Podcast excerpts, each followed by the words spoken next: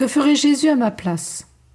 Écoutons la bienheureuse mère Anne-Marie Rivier, 1768-1838, fondatrice des Sœurs de la Présentation de Marie. Dieu le Père, nous voyant tout plein de son Fils bien-aimé, tout revêtu de lui, intimement uni à lui par l'amour, nous regarde avec des yeux de complaisance et ne saurait se défendre de nous aimer. Nous sommes en nous-mêmes autant de copies vivantes de Jésus, le Fils bien-aimé du Père. Tenez-vous continuellement avec lui et près de lui. Méditez-le, étudiez-le sans cesse, consultez-le souvent.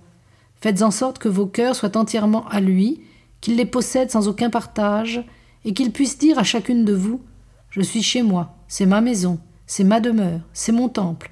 Je fais dans ce cœur tout ce qu'il me plaît, j'y prends mes délices et j'y gouverne en maître. Que vous seriez heureux s'il en était ainsi en chacune de vous, si chacune de vous était la maison de Jésus-Christ. Videz-vous de vous-même et ne vivez plus que pour Dieu. Marchez à la suite de Jésus-Christ par le saint renoncement et toutes les vertus de cet aimable Sauveur. Si vous méditez bien ces humiliations, vous ferez de grands progrès dans celle de l'humilité que je vous souhaite comme le paradis. Il faut, après la communion, tenir compagnie à notre Seigneur au fond de notre cœur, nous entretenir intérieurement avec lui, nous remplir de son esprit et vivre de sa vie, de manière à pouvoir dire Ce n'est plus moi qui vis, c'est Jésus-Christ qui vit en moi. L'imitation de Jésus-Christ, voilà le fruit de la bonne communion. Penser de toutes choses comme il en a pensé, aimer ce qu'il a aimé, agir comme il a agi, l'imiter en tout, à l'intérieur comme à l'extérieur, voilà la parfaite action de grâce. Son portrait.